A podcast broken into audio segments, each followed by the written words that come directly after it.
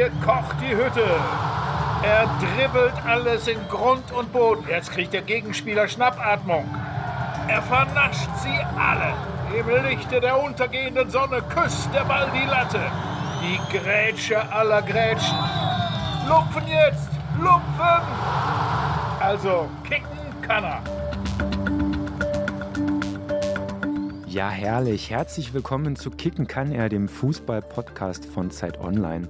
In diesem Podcast sezieren wir die besten Fußballerinnen und Fußballer der Welt, wenden sie von rechts nach links und wieder zurück und kommen zu einem natürlich völlig subjektiven Urteil. Mein Name ist Christian Spiller, ich bin Interimshost dieses Podcasts.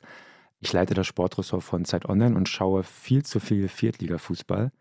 Aber da es in diesem Podcast um sportliche Exzellenz geht, bin ich froh, einen Kollegen dabei zu haben, der seit vielen Jahren in den größten Stadien des Kontinents quasi zu Hause ist und manchmal auch im Frankenstadion. Hallo Olli, wie geht's dir?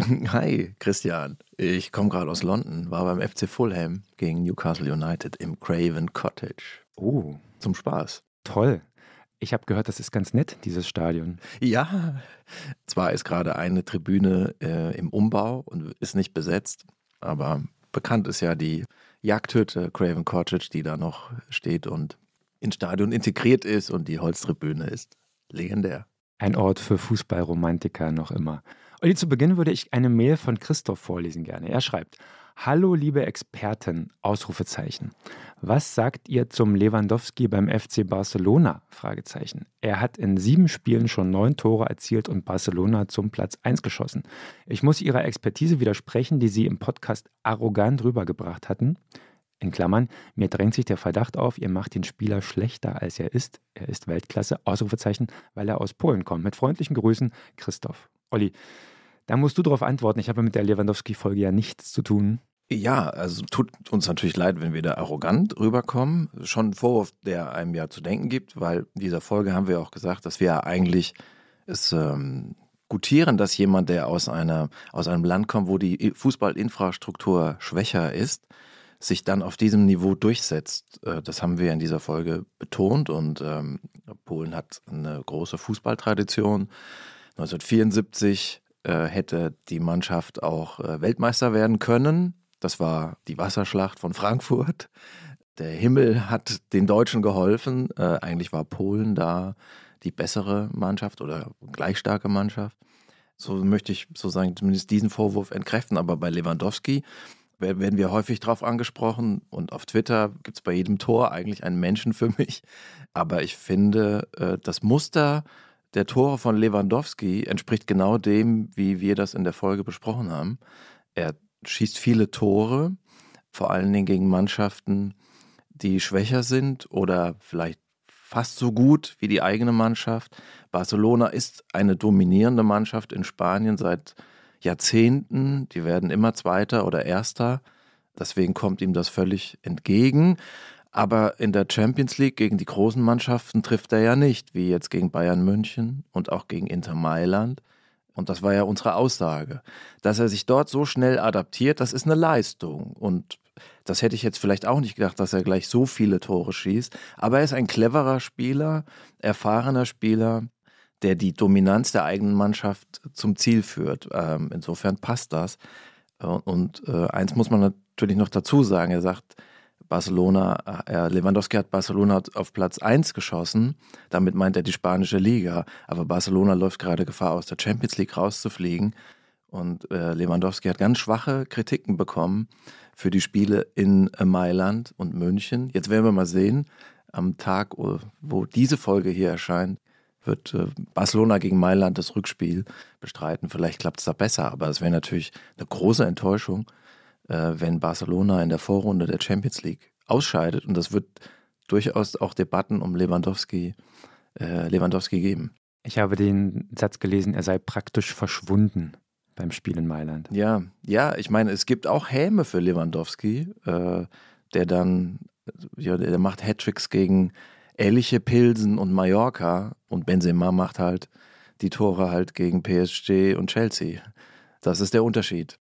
Wir wollen aber heute vordringlich nicht über Robert Lewandowski reden, aber ich habe die Mail natürlich nicht zufällig ausgewählt, denn nachdem wir in den vergangenen beiden Folgen über zwei Spieler gesprochen haben, bei denen man sich wirklich Mühe geben musste, um Kritikpunkte zu finden. Das waren Cristiano Ronaldo und Erling Haaland. Werden wir, und das kann ich schon mal äh, verraten, heute über einen Spieler reden, bei dem es vielleicht ein bisschen leichter fällt. Vorher aber zu Mr. X.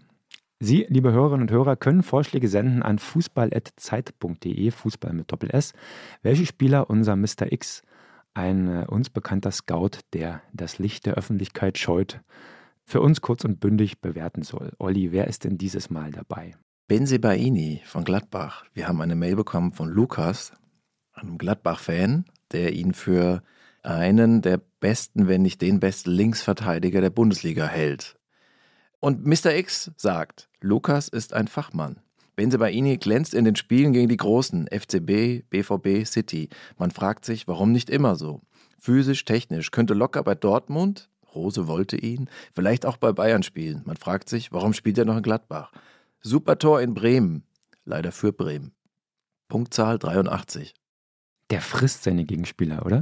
Ja, das äh, ist ein Ehr Ehrgeizling. Also er ist ähm, einer, ein Spieler, von dem ich Angst hätte, wenn ich auf dem Feld stehe. Ja, er hat zumindest eine starke, starke Signalkraft äh, auf Zuschauer und Gegenspieler.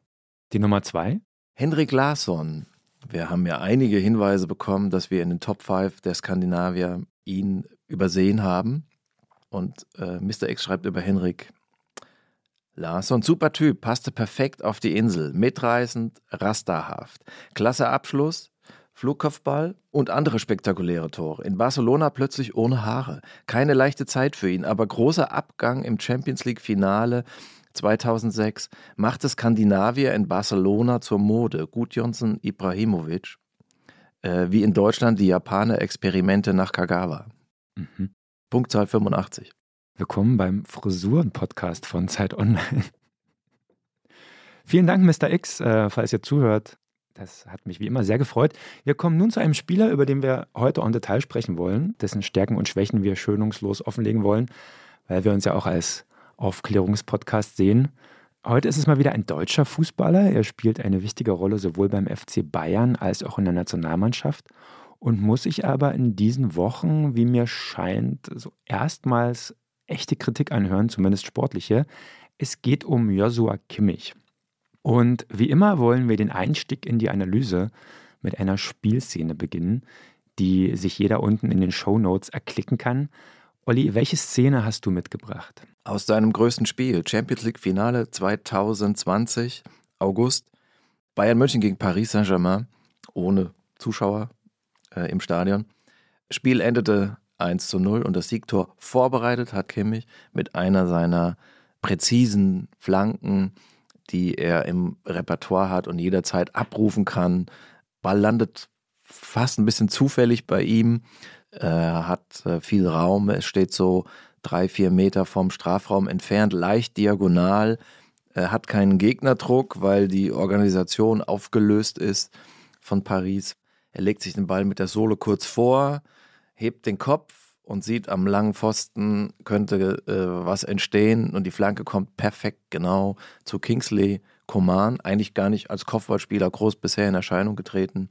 Der muss eine, nur in den Ball reinlaufen, ist in dem un, etwas ungedeckt, äh, aber die Flanke kommt perfekt ähm, und das war das Siegtor für den FC Bayern. Mhm. Die Szene fängt ja schon vorher an. Kimmich ist ja schon vorher am Ball. Er bekommt diesen Pass von Thiago, der den Raum öffnet und muss ihn annehmen und weiterverarbeiten. Das sieht im Ergebnis sehr, sehr gut aus, aber man sieht in dem Detail schon, er, er, muss ein bisschen wild den Ball kontrollieren, um ihn in die Spielrichtung mitzunehmen. Also vielleicht da schon ein kleiner Hinweis, worüber wir später noch reden, dass er äh, vielleicht technisch nicht der allerstärkste Fußballer ist, was die Ballverarbeitung angeht. Spielt ihn dann nochmal raus auf Davis, glaube ich, bekommt ihn dann über Umwege, über mit Müller zurück.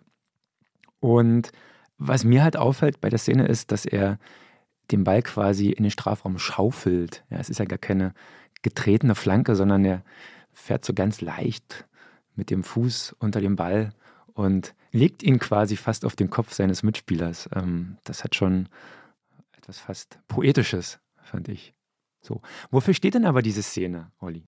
Sie steht für das, was ähm, Kimmich am Ball am besten kann, Er hat ein wahnsinnig gutes Gefühl für lange geschlagene Bälle, für gechippte Bälle.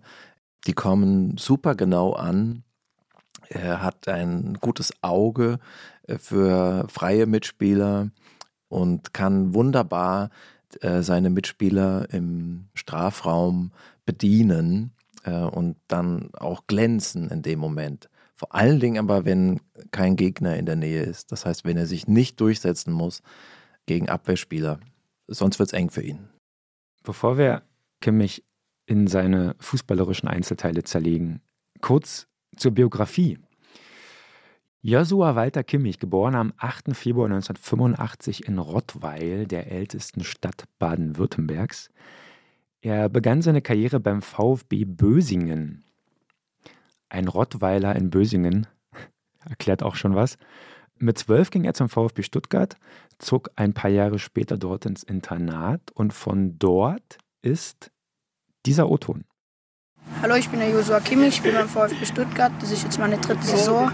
Meine vorigen Vereine sind nur der VfB Bösingen.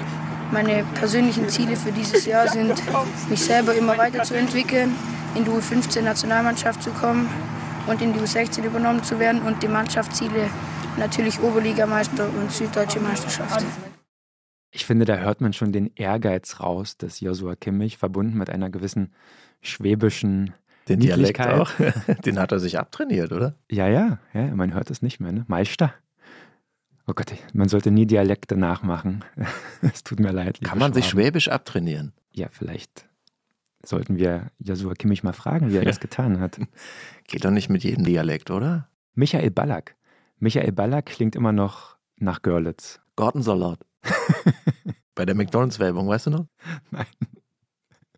Aber ich mag auch Luther Matthäus Dips. Frage ich mal, wo er seine ganzen Nachos her hat. Egal.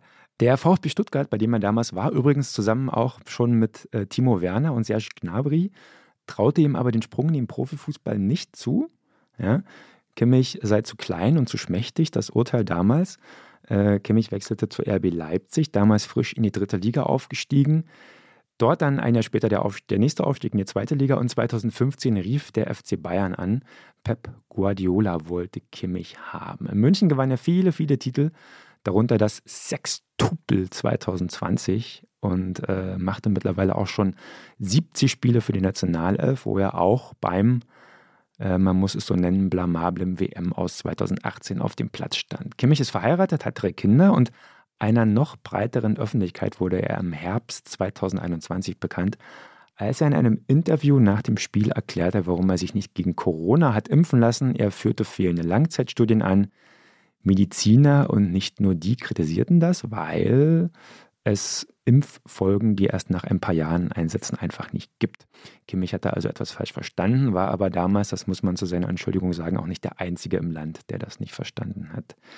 Kimmich infizierte sich dann später mit Corona, war relativ lange außer Gefecht, äh, weil bei ihm leichte Infiltrationen in der Lunge festgestellt wurden. Hinterher bezeichnete er seine Impfskepsis als Fehler. Sein äh, fußballerisches Vorbild war übrigens der legendäre Xavi, ein Zauberer. Und das ist doch ein Übergang wie gemacht, um äh, mal abzuklären, was Joshua Kimmich zum Original denn fehlt und was er vielleicht besser kann. These. Den Blick habe ich verstanden. Können Sie jetzt nicht sehen, liebe Zuhörerinnen. Die These. Ein herausragendes Attribut von Josua Kimmich ist die Mentalität. Was er aus sich rausholt, was er aus sich gemacht hat, das ist eine riesige Leistung und das ist beispielgebend für viele andere. Er ist beseelt von Ehrgeiz, Klammer auf, vielleicht manchmal auch zerfressen von Ehrgeiz. Er liebt seinen Beruf und will Erfolg, wie sagen, um jeden Preis, aber mit, mit allen Mitteln, die, die erlaubt sind und äh, liebt es, Fußballer zu sein. Sollte das eigentlich nicht für jeden Fußballer gelten, ähm, auch einen gewissen Ehrgeiz zu haben? Was, was macht Kimmich so besonders? Warum ist er. Also, das stimmt natürlich. Äh, wer in der Bundesliga ähm, angekommen ist, der braucht eine gewisse Grund, äh, Grundlevel an Ehrgeiz. Wir reden ja hier über die feinen Unterschiede. Wir haben ja auch Folgen gehabt, wir haben Spieler besprochen, die äh, enorm viel Talent haben, die aber weniger aus sich gemacht haben. Und bei Kimmich ist es eben umgekehrt. Es ist kein Spieler, der über das riesige Talent kommt. Das hat er natürlich auch, aber es ist nicht so stark ausgeprägt wie jetzt bei Marco Reus oder Mario Götze. Und dennoch ist er durch seine Performance, das, was er aus sich rausholt, ein wichtigerer und erfolgreicherer Spieler als viele andere und unter anderem als die beiden unterschiedlicher Typ nun mal. Kann ja jeder auch auf sein eigenes Berufsfeld übertragen. Es gibt Kollegen mit größerem Talent und weniger Fleiß und es gibt genau das genaue Gegenteil. Und äh, na, die Mischung macht ja dann auch so ein Team aus. Und hier haben wir es mit einem Spieler zu tun, der vielleicht auch manche Leute überrascht hat mit der Karriere, die er hingelegt hat, die ihm das in dieser Form nicht unbedingt zugetraut haben. Du hast gesagt, Stuttgart hat das äh, übersehen, kann man sagen. Man muss dazu sagen, dass der Förderer von ihm, Frieder Stroff, ja dann nach Leipzig gegangen ist und Ralf Rangnick gefolgt ist und dann auch ein paar also Spieler dann natürlich mitgenommen hat, in dem Fall Josua Kimmich.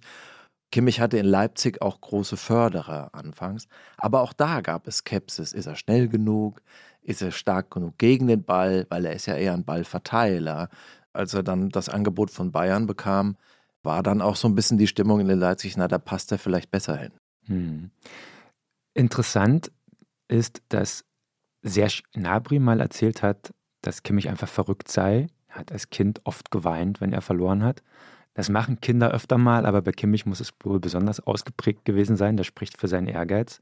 Und Kimmich selbst hat auch mal erzählt, und das spricht dann wieder, äh, spielt dann wieder in, die, in, in das, was wir mit dem Talent besprochen hatten, hinein, dass es äh, bei ihm, äh, bei den frühen U-Mannschaften der Nationalmannschaft zwar oft und fast immer für die Lehrgänge gereicht hat, also für die Trainingslager, wenn man so will, er dann aber gar nicht so oft selbst gespielt hat. Also damals Spieler wie äh, Leon Goretzka oder Niklas Süle wesentlich mehr Spiele absolviert haben. Das heißt, da hat er sozusagen mehr gemacht aus dem, was vorhanden war. Ja? Und dann aber am Ende auch wieder so viel, dass es wirklich Zitate über ihn gibt, wo man denkt, wow. Also Joachim Löw hat gesagt, er erinnert mich an den jungen Lothar Matthäus. Ralf Rangnick hat gesagt, das wird es in den nächsten 50, vielleicht 100 Jahren nicht mehr geben. José Mourinho soll 2020 gesagt haben, Kimmich sei der beste Mittelfeldspieler der Welt. Und Lob von allerhöchster Stelle, Pep Guardiola 2015, er ist ein Top-Spieler meiner Mannschaft und wird einer der besten deutschen Spieler der nächsten zehn Jahre. Nehmen Sie das auf, bitte. In zehn Jahren werden Sie sich an meine Worte erinnern.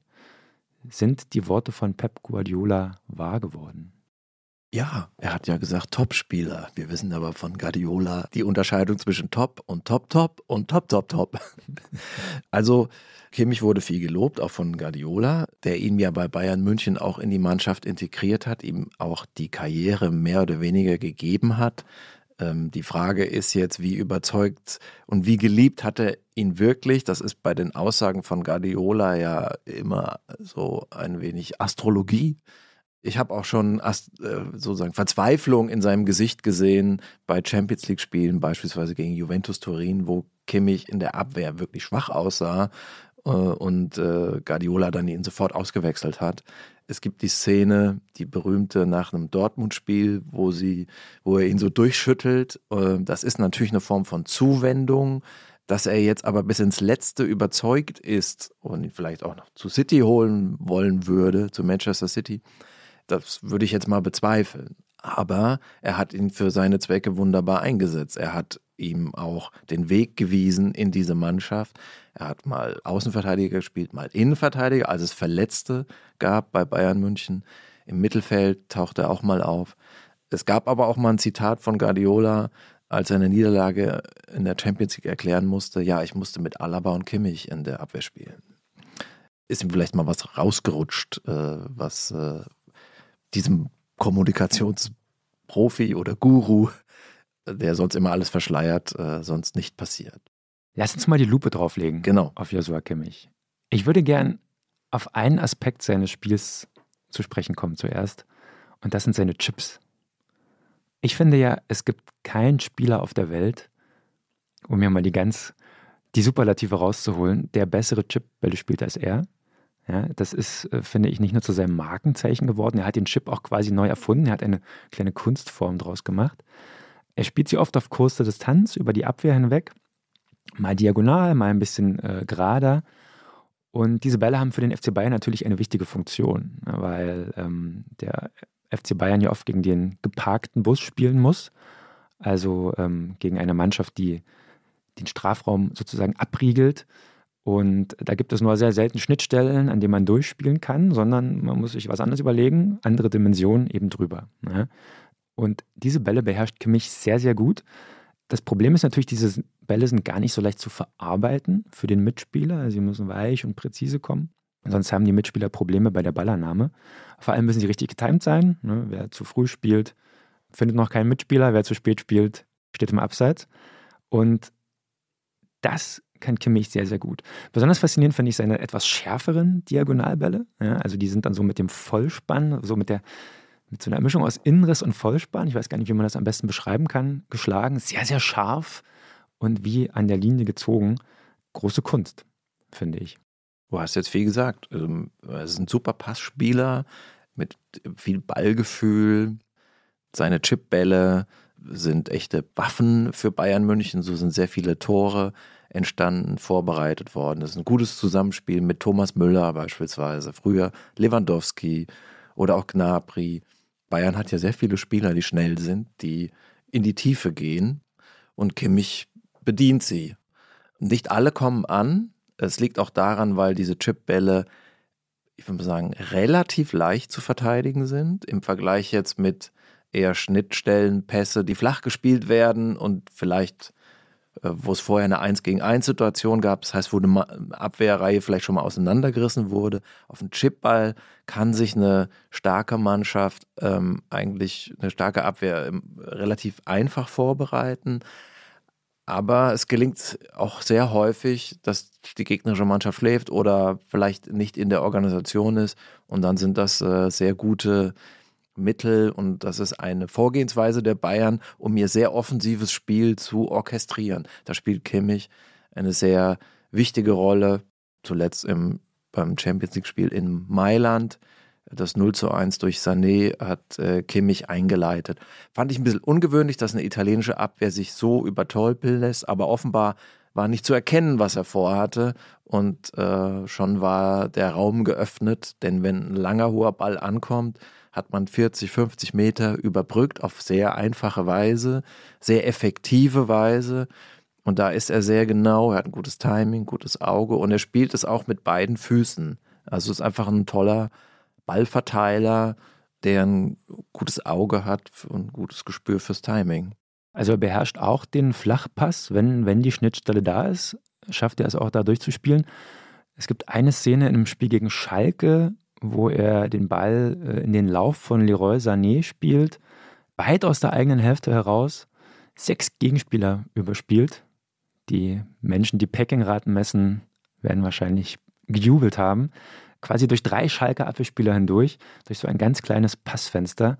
Das war schon, also diese Pässe spielen, spielen nicht sehr viele im deutschen Fußball. Das muss man ihm zugute halten. Du sagtest vorhin, diese Chipbälle sind eigentlich einfach zu verteidigen. Ist es nicht schwer für eine Abwehr, wenn sie quasi im Rückwärtslaufen ist, so einen Ball zu klären, der dann auch so, der ja dann auch quasi auf einer Höhe kommt, auf der man sie eben nicht sofort rausschlagen kann, sondern man muss ja dann irgendwie mit dem Kopf, mit der Brust, mit irgendwas ran.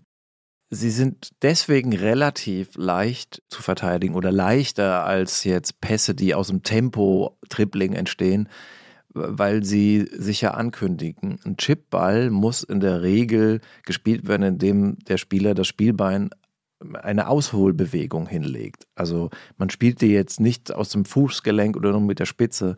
Wenn man 30, 40, 50 Meter Pässe schlagen will, muss man ausholen mit dem Bein.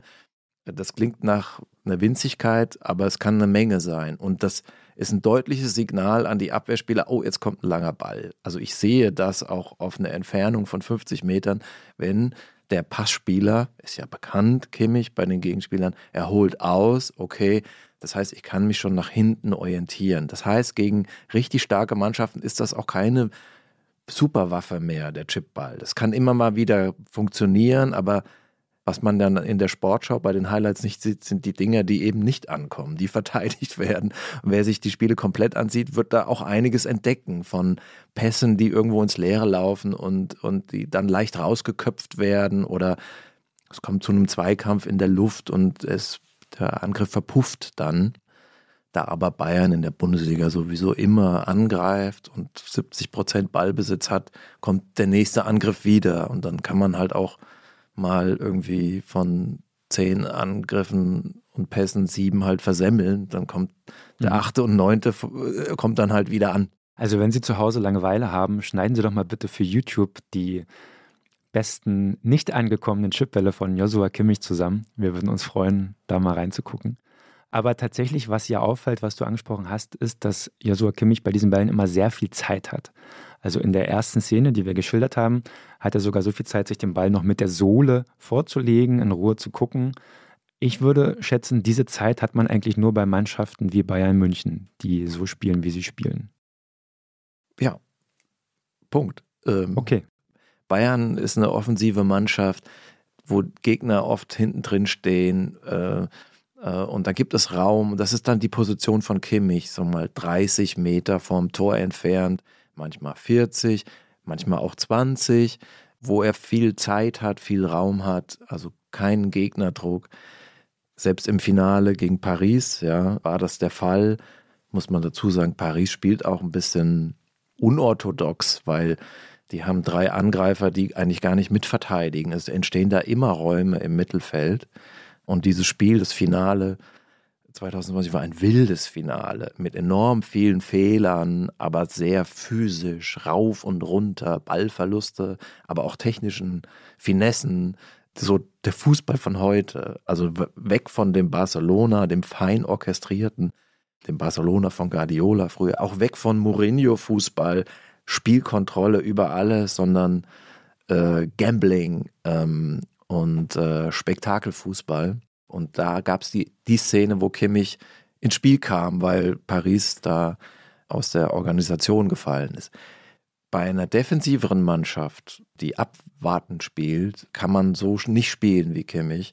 Kommt man seltener in diese Position, wo man in aller Ruhe die Mitspieler einsetzen kann, Tore vorbereiten kann, sondern da muss man mehr dafür tun, schneller sein, mehr ins Eins gegen Eins, vielleicht auch mal ein, zwei Spieler stehen lassen. Was seine Arbeitsauffassung angeht, Stichwort Laufstärke. Zum Zeitpunkt der Aufnahme dieses Podcasts liegt er auf Platz 3 der Bundesliga mit 93,4 Kilometern in acht Spielen. Nur äh, Grisha Prömel aus Hoffenheim und Elisses Skiri vom 1. FC Köln liefen mehr. Ich hoffe, ich habe ihn richtig ausgesprochen. Das heißt, da ist er auf jeden Fall auch vorne dabei. Er kann chippen, er kann laufen, er hat Mentalität. Was kann Kimmich denn nicht? Nur noch zur Ergänzung. Also Fleiß, äh, Loyalität, äh, Glauben an sich, also die Sekundärtugenden, die sind bei Kimmich total ausgeprägt und die sind ja super wichtig in einem Sport, in einem Mannschaftssport. Äh, er ist immer da, so ist fast nie verletzt, er bereitet sich super vor, er trainiert so, wie es sein muss. Er lebt ganz sicher nach äh, festen Trainingsplänen.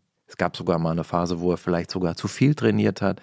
In Leipzig äh, war er ursprünglich verletzt äh, mit einer Schambeinentzündung, was immer darauf schließen lässt, dass er äh, vielleicht übertrainiert ist. Also da hat er sich jetzt vielleicht korrigiert ähm, und äh, ist loyal auch zu, zu Trainern und er macht das, also wo er hingestellt wird, die Aufgabe, die erfüllt er äh, und bringt sich ein äh, für die Mannschaft. Das ist wie so ein Überlebenskämpfer. Das äh, nochmal abschließend. Was kann er nicht? Was sagst du? Naja, er hat Schwächen in der Rückwärtsbewegung, um es mal ganz allgemein zu formulieren. Also, ich finde, er gewinnt für einen defensiven Mittelfeldspieler sehr wenig Zweikämpfe. Er hat dann auch Tempodefizite und das ist schlecht für eine Abwehr. ja, das äh, haben wir jetzt hiermit aufgedeckt. Das wird viel überraschen. Es ist, es ist, ja auch nicht so, dass wir die Einzigen sind, denen das aufgefallen ist. Also gerade in, der, in den vergangenen Wochen ähm, haben sich einige ehemalige Fußballer, Schrägstrich Experten geäußert und äh, gesagt, dass es Kimmich an der Balance mangelt. Das ist mhm. immer die verklausulierte äh, der mhm. klausulierte Vorwurf, äh, dass es nach hinten nicht so gut funktioniert. Aber die Frage ist ja tatsächlich, ist dieser Kimmich nicht vielleicht sogar, spielt er nicht vielleicht sogar auf der falschen Position? Also bringt er seine Stärken im zentralen Mittelfeld, im defensiven zentralen Mittelfeld wirklich völlig ein, beziehungsweise fallen seine Schwächen dort nicht zu sehr auf? Sie fallen dann nicht auf, wenn die Mannschaft offensiv spielt ähm, und die Defensive gar nicht so gefragt ist. Das ist bei Bayern München ja in neun von zehn Spielen der Fall in der Bundesliga. In der Nationalmannschaft sieht es schon ein bisschen anders aus. Sie hat jetzt eine schwächere Phase, zwei, vielleicht drei schwächere Turniere hinter sich. Ähm, das Mittelfeld ist da nicht so austariert. Aus meiner Sicht fehlt es am meisten auf der Sechs, also defensive Mittelfeldposition. Äh, das ist nun mal eine zentrale Figur. Debattiert wird über Stürmer und Außenverteidiger. Ja, das kann man auch. Das ist, nicht, das ist auch richtig, das zu diskutieren. Aber ein, ein zentraler Mittelfeldspieler, der aufräumt, der Zweikämpfe gewinnt, das ist aus meiner Sicht, war das das große Problem bei den Turnieren 2018 und 2021 und wird es vielleicht auch weiterhin bleiben, weil Kimmich diese Rolle nicht äh, spielen kann. Wobei Kimmich dort ja auf der, als rechter Außenverteidiger gespielt hat. Richtig, das wollte ich jetzt auch nicht okay. sozusagen ihm äh, anlasten. Das war in dem Fall Sami Khedira 2018 und 2021 war es Groß und Gündogan und so. Das wurde das Problem irgendwie umgangen. Ja, äh, aber offenbar ist ja jetzt die Position für ihn äh, defensiver Mittelfeldspieler und äh, da muss man zu Recht ein paar Fragezeichen setzen und das tun ja jetzt äh, ehemalige Spieler wie äh, Markus Babbel, Didi Hamann, Philipp Lahm.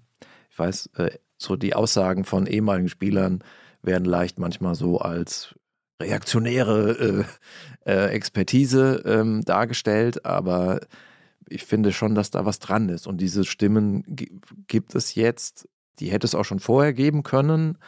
Die ist jetzt kein neues Phänomen, wie ich finde. Äh, aber jetzt ist es nun mal so in der Welt und jetzt wird auch mehr darüber diskutiert, weswegen wir auch anders über Kimmich reden als noch vor fünf, sechs Jahren, als er ähm, die Bühne betrat. Hm. Philipp Lahm ist deswegen interessant, weil Kimmich zu Beginn seiner Karriere als der neue Philipp Lahm betitelt wurde hier und da. Wie stolz darf Joshua Kimmich darauf sein? Und wie böse muss Philipp Lahm darauf sein, Olli? Philipp Lahm ist da sicherlich nicht böse. Ich weiß nur nicht, ob man Kimmich damit einen Gefallen getan hat, mit diesen großen Schuhen. Also, woher kommt das? Beide haben bei Bayern München gespielt, beide haben unter Guardiola gespielt. Bei beiden hat sich die gleiche Positionsfrage gestellt. Außenverteidiger oder zentrales äh, Mittelfeld. So, diese Parallelen gibt es. Und natürlich kann man Vergleichen, vergleichen ist ein wichtiges Instrument des Erkenntnisgewinns. Äh, und man kann Äpfel mit Birnen vergleichen, natürlich. Also die einen sind rund und die anderen eben birnenförmig und äh, die schmecken auch ein bisschen anders. Deswegen sind Vergleiche okay, aber, aber die Gleichsetzung und die Parallelziehung, die fand ich schon immer völlig daneben. Ich dachte ursprünglich, das ist irgendwie ironisch gemeint äh, weil der Unterschied zwischen den beiden Spielern doch eigentlich augenfällig sein müsste. Philipp Lahm auch ein viel besserer Abwehrspieler ist und auch das Spiel im Gegner beherrscht. Im Gegner heißt umgeben von Gegenspielern, die Druck machen auf ihn, auf den Ball und der sich da viel besser lösen konnte. Nu machen wir keinen Lahm-Podcast, aber das ist bei Kimmich doch ganz was anderes, ein ganz anderes Level. Wenn Kimmich unter Druck gerät, dann äh, dann gehen ihm die Mittel sehr schnell aus. Das heißt, er muss sich, wenn er, wenn er sich anbietet und den Ball verteilen will, lässt er sich oft zurückfallen und er braucht Raum um sich, wie so ein Quarterback, der abgeschirmt wird von anderen.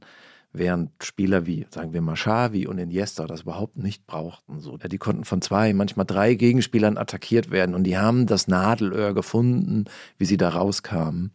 Und das kann Kimmich nicht und deswegen ist das ein, Vergleich, der ihm auch nicht äh, gerecht wird. Und äh, für mich war das immer so ein, sozusagen so ein Indikat dafür, wer die beiden auf eine Stufe hebt. Und das haben damals einige Fernsehreporter getan. Der Vergleich doch Fritsch und Hemingway. Entschuldigung. Äh, bevor, bevor ich jetzt weiter in dein fassungsloses Gesicht schaue. möchte ich kurz noch auf den Punkt äh, zu sprechen kommen, wenn Kimmich Druck bekommt, dann passiert dies. Dann passiert nämlich auch sehr, sehr oft etwas, was wirklich mega nervig ist im, im Fußball. Ja, lass es raus. Ähm, es, es folgt wirklich ein Rant, weil es gibt vielleicht eine persönliche Sache, aber es gibt neben dem Fakt, äh, dass Abwehrspieler oft so ihre Hintern rausschieben, um Bälle ins Aus laufen zu lassen, um dann Abstoß zu haben. Ähm, was ich übrigens Sperren ohne Ball finde, aber da müssen wir noch mit den Schiedsrichtern nochmal drüber reden gibt es nichts Nervigeres als Schutzschwalben von Defensivspielern. Kimmich hat auch die perfektioniert. Ich glaube, er bekommt wirklich jede Körperberührung in der eigenen Hälfte abgepfiffen. Er sucht dann den Kontakt, lässt sich mit so einem kleinen Hüpfer fallen, am besten noch auf den Ball, hält ihn mit den Händen dann so fest, um den Schiri zu einer Entscheidung zu zwingen. Ja. Und in der gegnerischen Hälfte würden 90 Prozent dieser Freistöße nie abgepfiffen. Es ist wirklich die Pest und ja auch nicht im Sinne eines offensiven, schönen Spiels. Ja, rennt vorbei. Du bist nicht der Einzige, der von Kimmich genervt ist. Er hat viele Fans ähm, und er hat vielleicht auch sogar eine Lobby. Aber es gibt auch welche, also ich kenne auch Bayern-Fans, die jetzt sich irgendwie von ihm nicht angezogen fühlen von seiner Spielweise. Und was du beschreibst, ist, da möchten wir mal unsere Zuhörerinnen darauf aufmerksam machen, die Kimmich-Spielweise, wenn er unter Druck gerät, fehlen ihm die Mittel um sich zu entwinden aus dieser Eins gegen eins Situation und er rettet sich dann in diese, in dieses Foul, an dieses gefault werden. Das sind dann manchmal so 50-50 Situationen, sage ich jetzt mal vorsichtig, vielleicht sind es auch 30, 70 Situationen. Es gibt dann den Kontakt, er springt dann mehr oder weniger in das Bein rein des äh, Gegenspielers und äh, geht dann zu Boden, wie überhaupt Kimmich sehr häufig am Boden liegt im Vergleich mit Lahm beispielsweise. Und äh, Schiedsrichter pfeifen das häufig in Deutschland. Ich wollte gerade sagen, zu seiner Ehrerrettung, das ist natürlich keine Taktik oder kein Move, den Kimmich erfunden hat. Also diese Szenen sieht man relativ oft bei äh, Abwehrspielern in der Bundesliga, die dann zu Boden fallen, wenn sie von Stürmern bedrängt werden. Aber relativ häufig auch bei ihm. Aber ich wollte nur noch mal einwerfen, dass das jetzt ne, keine, keine Kimmich-Only-Aktion ist. Nein, nein. Ähm, es ist so seine letzte Patrone, weil er merkt, ich komme hier nicht raus aus der Situation, ohne, ohne einen Ballverlust zu riskieren. Und es hat ja dann funktioniert, zuletzt beim Spiel gegen VfB Stuttgart. Das war ja sozusagen der Gipfel dieser Entwicklung. Durch einen minimalen Kontakt gab es ein nachträgliches Foul, also ein Freistoß für Kimmich. Und Stuttgart hat gerade ein Tor geschossen. Ähm, und der Video Assistant hat da eingegriffen. Das war wahrscheinlich der Extremfall. Nicht immer ist es so äh, extrem wie in dem. Es gibt auch Situationen, wo man sagt, ja, das kann man schon pfeifen, aber sich so drauf zu verlassen, ist eigentlich keine Strategie, die dauerhaft zum Erfolg führt. Und dann darf man sich, dürfen sich die Leute nicht beschweren, wenn man sagt, ja, das kriegt man dann halt gepfiffen, wenn man das richtige Tri Trikot anhat. Und in der Champions League sieht das dann oft schon anders aus. Das wird dann da eher nicht gepfiffen oder in der Nationalmannschaft. Da scheitert das eher zur Kimmich-Rezeption gehört ja auch sein Auftreten äh, und seine Breitbeinigkeit auf dem Platz, würde ich es mal nennen. Ja, er, er schreit viel vor Freude, vor Frust. Die NZZ nannte ihn mal den Schreihals der Schreihälse. Wir hatten bei Z Online mal eine Fotostrecke mit dem schreienden Kimmich. Die verlinken wir natürlich in den Show Notes. Und neben den tollen Bildern, kuratiert vom Kollegen Scheler, ist sie mir vor allem in Erinnerung geblieben für einen Leserkommentar, in dem Kimmich als Berserkerlein bezeichnet wurde, was ich sehr, sehr schön fand. Ich habe auf dem Fachportal welpen.de folgende Sätze gefunden. Rottweiler. Schlimmstenfalls kann ein Rottweiler bereits das kindliche Anschubsen als Provokation erleben. Eine gefährliche Situation bei ausgesprochen ungleich ausgelegten Kräfteverhältnissen, die lediglich einen Weg zulässt, niemals ein Kind zusammen mit dem Hund sich selbst zu überlassen. Ursprünglich als Wachhund gezüchtet, kann er ansonsten nicht nur anderen Hunden gegenüber, sondern auch Menschen, die in sein Revier eindringen, aggressiv reagieren. Er muss schon als Welpe lernen, sich immer und unbedingt unterzuordnen, da er sonst später versuchen könnte, selbst seinem eigenen Herren den Rang streitig zu machen. Falsche Erziehung durch unseriöse Züchter lassen ihn leicht außer Kontrolle geraten. Niemals darf man ihn scharf machen der er sonst zu einer Gefahr für seine Mitmenschen werden kann. Eine vernünftige Erziehung zur Disziplin und Einhaltung der Rangordnung machen aus ihm jedoch einen ruhigen, dankbaren Haushund. Aufgabe für einen Trainer. Wir lassen das einfach mal so stehen. Und dies ist aber der ideale äh, Punkt, um auf unsere Top 5 hinzuweisen. Dauerhörer und Hörerinnen dieses Podcasts wissen natürlich, dass wir in jeder Folge die fünf besten Fußballerinnen und Fußballer einer bestimmten Kategorie ehren. Im Fall von Joshua Kimmich haben wir uns für, ja, wir haben sie gar nicht final benannt, die fünf motzendsten, fünf Kleffer, brüllendsten, fanatischsten, rotsehendsten Fußballer geeinigt. Und für mich ist das immer ein spannender Punkt bei diesem Podcast, weil so viel Offenheit muss sein. Wir bereiten uns natürlich auf die Folge vor, inhaltlich ein bisschen. Aber ähm, bei diesem Punkt lassen wir uns stets überraschen, weil wir nicht wissen, was dem anderen so in den Sinn kam. Deswegen, Olli, fang du doch mal an. Dein erster, brüllendster, motzendster Fußballer. Ja, Matthias Sammer. Super Fußballer, Motzki, äh, Spitzname. Auch vor allen Dingen mit eigenen, mit Mitspielern und mit den, was mir imponiert hat, auch mit denen, die in der Hierarchie oben stehen. Nicht so wie Oliver Kahn, der hat das immer mit den Randfiguren gemacht. Nein, Sammer hat sich mit den Großen angelegt. Steht bei mir auch ganz oben auf der Liste. Ähm, die Nummer zwei ist bei mir Oliver Kahn. Ach, tatsächlich. Mhm. Ich habe äh, Effenberg. Ah, alles, alles deutsche Spieler. Was sagt uns das eigentlich? Das ist unser Fokus nun mal. Aber ich habe auch äh, äh einen Italiener, darf ja natürlich nicht fehlen. okay, dann mache ich mal weiter. Vinnie Jones. Ah, tatsächlich. The Ex. Ja, ich weiß. Ah, ich wusste gar nicht, dass der auch so viel gequasselt hat. Ja, also ich glaube, im Trash Talk war der schon auch ganz vorne mit dabei. So, du kannst gleich deine Knochen nummerieren, Kumpel. okay. Äh, ich habe äh, Bruno Labbadia für seinen aggressiven Torjubel. Den frühen Labbadia. Die Säge. Ja, man hatte den Eindruck, es musste sehr viel Druck raus. Und das habe ich bei Kimmich auch. Wenn der ein Tor schießt, ist das selten ein leichter Jubel, sondern er schreit und verzieht das Gesicht. Und das äh, würde ich mal sagen, ist so ein Zeichen dafür, dass er unter Druck steht. Vielleicht auch, weil er weiß, dass er hier an seiner Grenze, dauerhaft an seiner Grenze spielt. Mhm. Aber wie jubelte denn der späte Labadier? Mit äh, Pistolen. äh, natürlich viel friedlicher. nee, aber das war irgendwie lässiger, cooler. Da hatte er schon, äh, hatte er schon sein Standing, äh, so als Elder Statesman dann für Bielefeld und Bremen. Aber der, der frühe Labadia, der vor allen Dingen, also ein Stürmer, der vor allen Dingen durch Laufwerte äh, glänzte, das war Labadia, der seine Tore erarbeitete. Das war sozusagen der, der Druckjubel, ähm, an, an den mich der von Kimmich erinnert. Dann werfe ich Pippe in die Runde, der zusammen mit Sergio Ramos wahrscheinlich die dreckigste Abwehr der Fußballgeschichte bildete. Ja, das war filmreif. Ich habe dann äh, Verratti als aktuellen Italiener, da fallen einem sicherlich auch noch ganz viele andere ein. Verratti auch ein sehr ordentlicher Giftswerk. Mhm. Ich hatte auch einen Italiener auf der Liste stehen, konnte mich aber nicht durchringen, ihn zu nominieren, Gennaro Gattuso.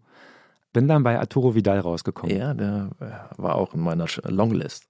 Ich habe jetzt ausnahmsweise nochmal einen Trainer, Christian Streich, äh, für seinen aggressiven Torjubel. Also man könnte sich ja auch mal freuen und Leichtigkeit zeigen, aber die Leute gehen aus dem Weg, wenn Christian Streich ein Tor bejubelt. Also mein Fall ist das nicht. An der Freiburger Seitenlinie sind sie vielleicht froh, wenn Freiburg nicht trifft, weil dann sind sie sicherer als sonst.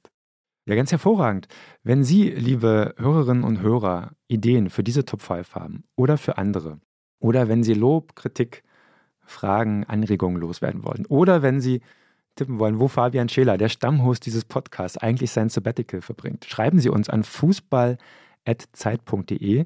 Ganz kurz nur möchte ich noch erwähnen, dass ein Markus vermutet, dass Fabian seine Zeit als Senner auf einer Alm verbringt.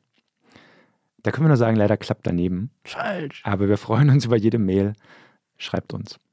Wollen wir noch was sagen über die Nationalmannschaft? Sehr gern weil ja Josua Kimmich in der Nationalmannschaft äh, eine zentrale Rolle spielt. Die Weltmeisterschaft steht bevor, die wir hoffentlich bald hinter uns bringen. Ja. Aber danach ähm, die Europameisterschaft in Deutschland, äh, auf die wir uns dann ab Dezember hoffentlich vorbehaltlos freuen dürfen. An der Nationalmannschaft kann man schon gut erzählen, warum Kimmich den, den letzten Schritt zum ganz großen Fußballer noch nicht äh, bewiesen hat. Also er kam auf die Bühne 2016, machte mit ganz wenig äh, Spielerfahrung dort im Turnier seine ersten Erfahrungen auf diesem äh, Level, integrierte sich gut bei einigen Spielen in der, in der Vorrunde und im Achtelfinale, aber auch für wirklich auch katastrophale Fehler in der Defensive äh, verantwortlich, beispielsweise im Halbfinale gegen Frankreich. Das 2 zu 0 durch einen wirklich krassen Ballverlust im Strafraum im eigenen. Kann man noch sagen, okay, das war die das war der junge Kimmich, aber ab 18 und 21 war er auch schon in einer anderen Position. Ihm wurden Führungsspielerqualitäten zugeschrieben, aber 2018 war auch ein schwaches Turnier und 21 kam jetzt auch nicht so viel. Jetzt ist die Frage, was kommt in äh, Katar, welche Rolle spielt er da? Oder kann er nur dann glänzen, wenn die Mannschaft auch von sich funktioniert? Denn das ist ja jetzt bisher die Karriere von Kimmich. Er kam zu Bayern München in der Hochphase von äh, Guardiola Lahm. Er, an dieser Transformation zur neuen Mannschaft ist er beteiligt. Es läuft mit ihm. Ich glaube, die Mannschaft ist nicht mehr ganz so gut. 2020 der Sieg im Champions League Finale oder in, in der Champions League dass da Deutsche und Franzosen in einem Halbfinale gespielt haben, das ist schon sehr auffällig gewesen und lässt darauf schließen, dass die Engländer und Spanier, die sonst immer da auftauchen, einfach einen Nachteil hatten, weil ihre Saison da drei, vier Wochen schon äh, abgebrochen war. Also, aber es funktioniert mit Kimmich. Wie oft er Meister wurde, kann ich jetzt gar nicht mehr äh, äh sagen. Aber kann er auch eine Mannschaft dahin führen, wo es nicht so läuft? Denn das ist ja das, was jetzt für einen potenziellen Kapitän, als der ja gehandelt wird, ähm, dann auch ausmacht. Und äh, da wäre er jetzt gefragt. Und da sind aus meiner Sicht schon auch Zweifel gesät. Und da müsste man jetzt sehen bei der WM in Katar und bei der EM in Deutschland, ja, welche Aufgabe will er da äh, und kann er da erfüllen? Ist er da ein defensiver Mittelfeldspieler?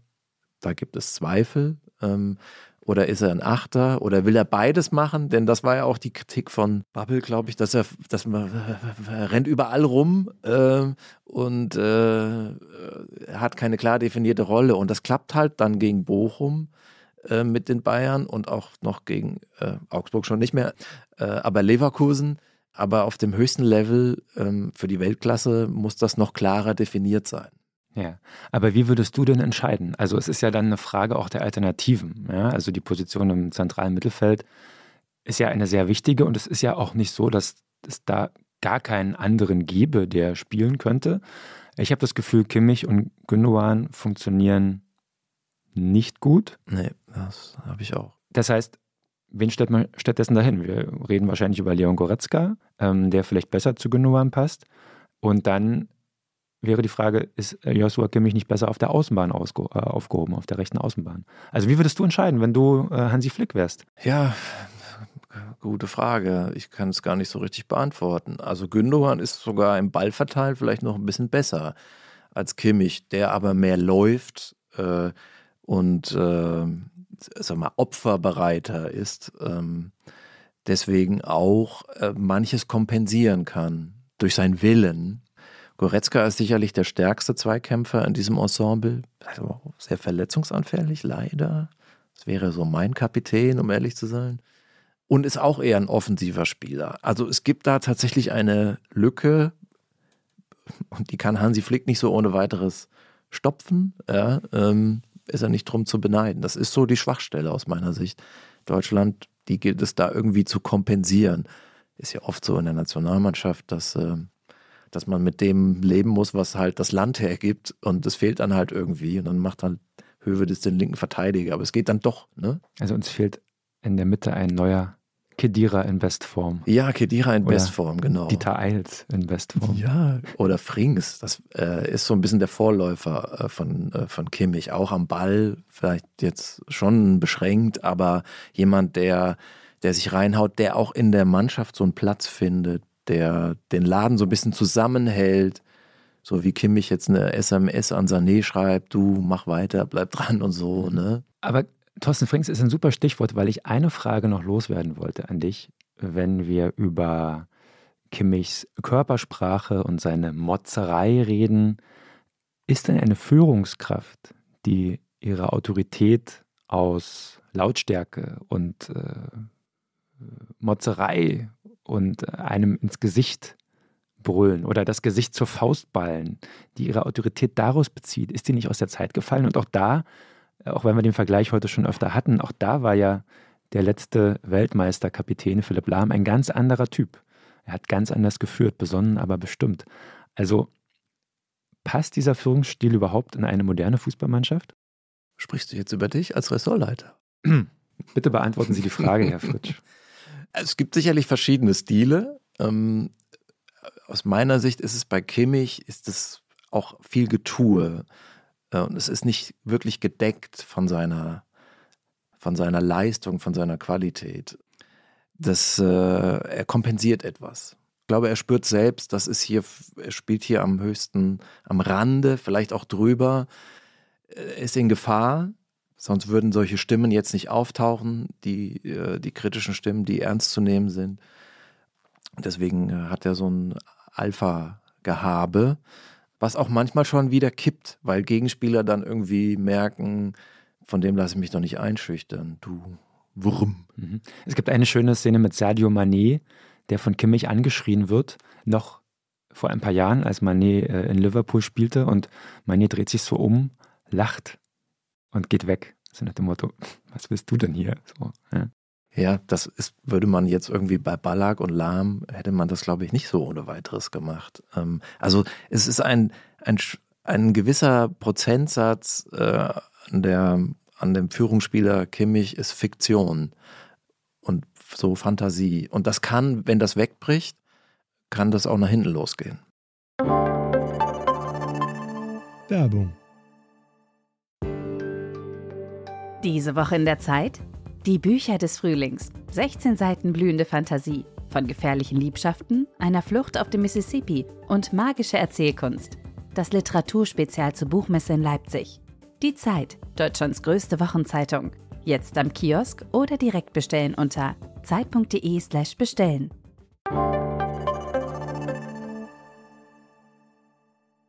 Wir kommen zur Abschlusskategorie unseres Podcastes, zur Powercard.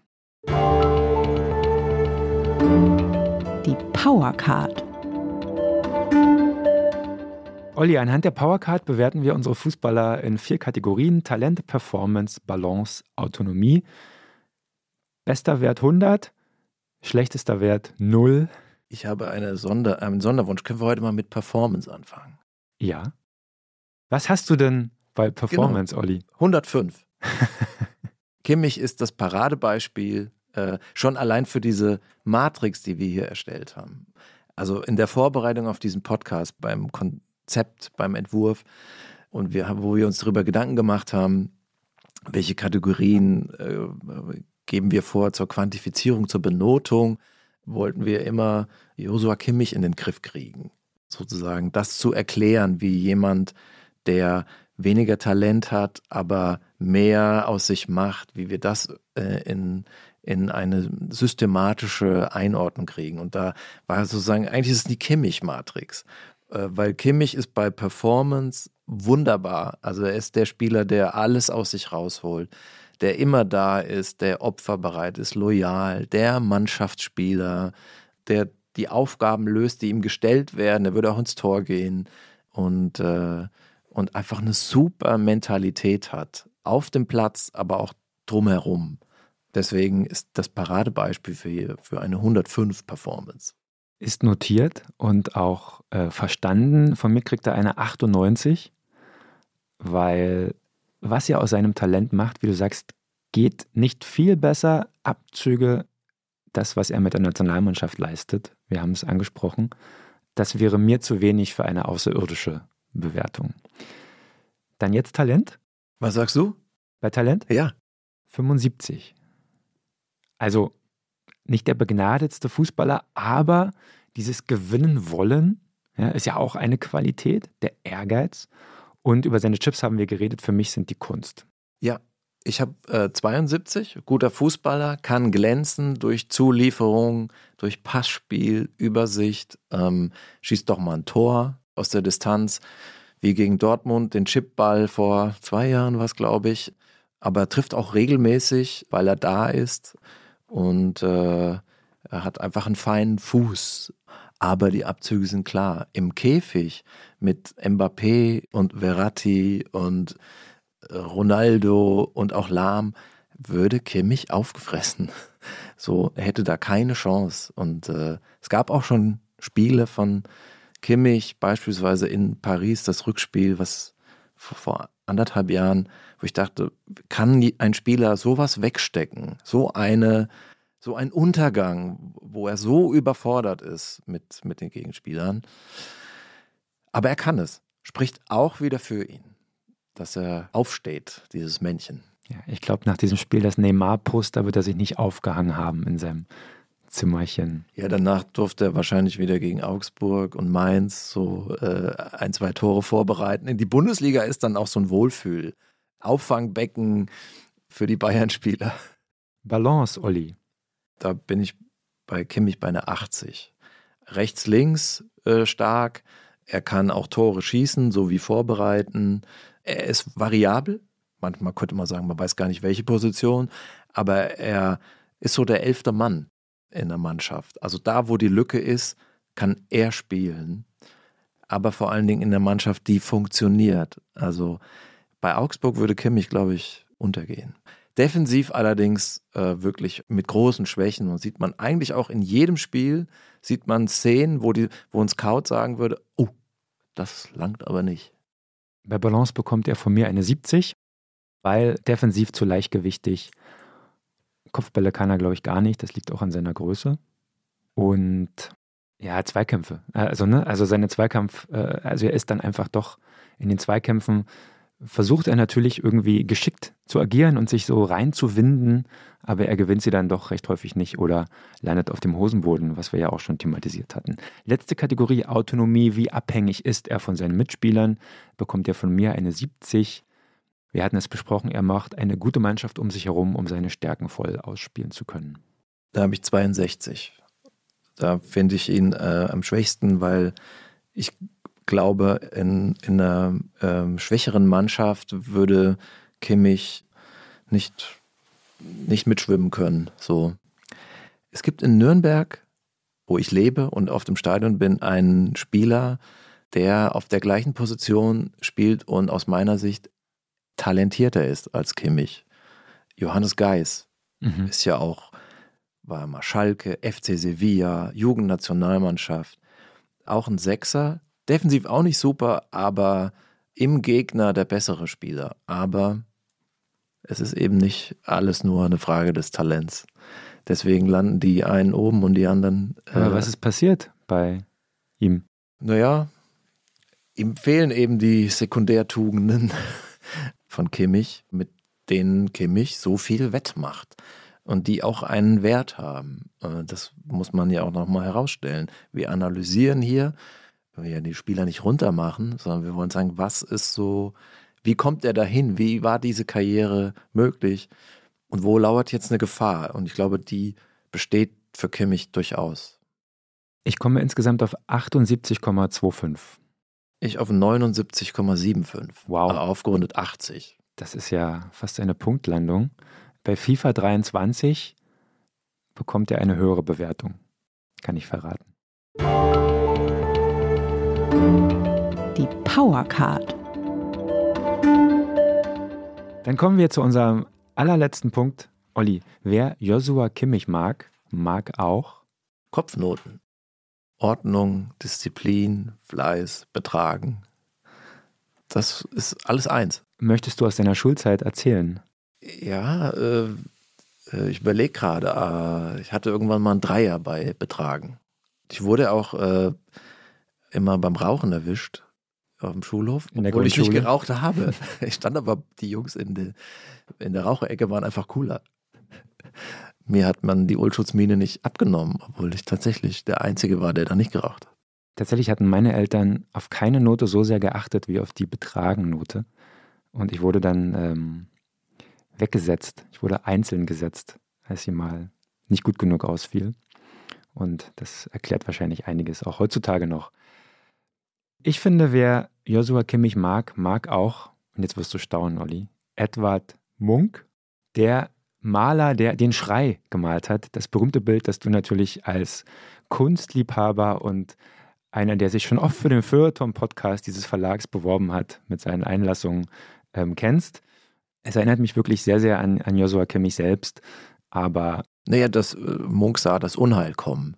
Ne? Mhm. Das wollen wir jetzt für Kimmich mal nicht in Aussicht stellen.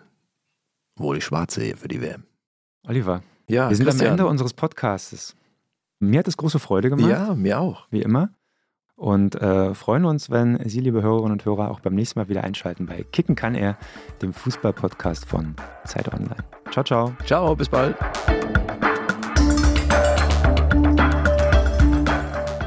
Kicken kann er. Ist ein Podcast von Zeit Online, produziert von Pool Artists.